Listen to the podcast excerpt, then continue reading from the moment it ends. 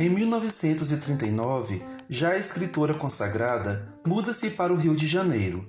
No mesmo ano, foi agraciada com o Prêmio Felipe de Oliveira pelo livro As Três Marias. Escreveu ainda João Miguel em 1932, Caminhos de Pedras, 1937 e O Galo de Ouro, 1950. Lançou Dora Doralina em 1975 e depois Memorial de Maria Moura em 1992, saga de uma cangaceira nordestina adaptada para a televisão em 1994, numa minissérie apresentada pela Rede Globo.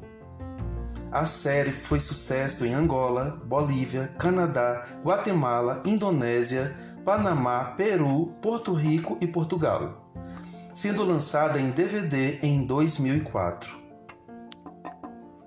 Raquel de Queiroz concorreu contra o jurista Pontes de Miranda para a vaga de Cândido Mota Filho da cadeira 5 da Academia Brasileira de Letras. Venceu o pleito, ocorrido em 4 de agosto de 1977, por 23 votos contra 15 dados ao opositor e um em branco foi empossada em 4 de novembro de 1977.